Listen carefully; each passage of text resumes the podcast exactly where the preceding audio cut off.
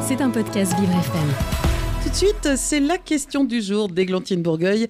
Et aujourd'hui, elle se demande ChatGPT peut-il réussir l'épreuve du bac de philo? Réponse tout de suite. Bonjour Églantine. Bonjour Dominique, bonjour à tous.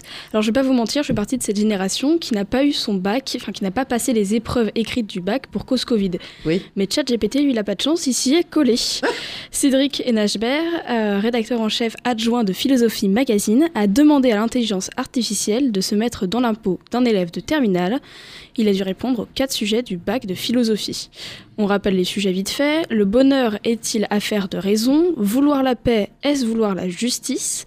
L'art nous apprend-il quelque chose? Et enfin, transformer la nature, est-ce gagner la liberté? Évidemment, l'intelligence artificielle a eu deux, trois choses à dire, mais n'a pas forcément utilisé la bonne méthode. Et c'est moi qui vous le dis. Hein. Aux quatre sujets, il a utilisé systématiquement le même modèle de réponse, le fameux thèse, antithèse, synthèse. Alors oui, on peut utiliser ce type de réponse, pas de panique, mais il n'est pas adapté à tous les sujets. Pour mieux comprendre, je vais vous lire un petit extrait de la disserte de ChatGPT. Le bonheur est considéré comme un état de satisfaction et d'épanouissement personnel. Certains philosophes soutiennent que le bonheur est une affaire de raison, soit atteinte par la, par la réflexion, soit euh, par la pratique de la vertu. Selon la perspective, selon cette perspective, le bonheur dépendrait de la capacité à comprendre ce qui est vraiment bon pour nous et à agir en conséquence. D'autres philosophes, il reprend à peu près la même chose. En somme, la question est sujette à débat et peut dépendre de ses conceptions philosophiques. Vous l'aurez compris, Dominique, c'est un peu léger pour une dissertation de philosophie.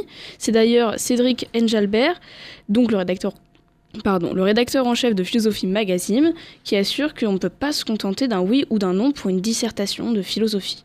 Le spécialiste explique que ChatGPT ouvre des pistes de réflexion intéressantes, mais ne les approfondit pas. Il n'évoque pas son vécu et ne cite pas de philosophe. Tiens, comme c'est bizarre. Étonnamment. À savoir, il faut traiter ces... Alors, à savoir qu'il faut traiter ces sujets, pardon, comme des dissertations, oui, mais aussi comme une question qu'on pourrait nous poser dans la vie de tous les jours. Ajouter des citations d'un livre, des paroles de musique ou même des répliques de films peuvent apporter une plus-value en fait à notre sujet. Alors en même temps, on se doute que ChatGPT n'a pas de film préféré ou peut-être iRobot avec euh, Will Smith. Aussi, les réponses de l'IA ont été très courtes, environ 200 mots pour chaque sujet. Il manque l'essentiel du devoir de philo, qui est la définition des termes du sujet. Donc ici, c'était la raison et le bonheur. Alors, désolé monsieur ChatGPT, mais malheureusement, vous allez au rattrapage. Et encore, c'est même pas sûr qu'il l'ait le rattrapage. Merci Églantine. C'était un podcast Vivre FM. Si vous avez apprécié ce programme, n'hésitez pas à vous abonner.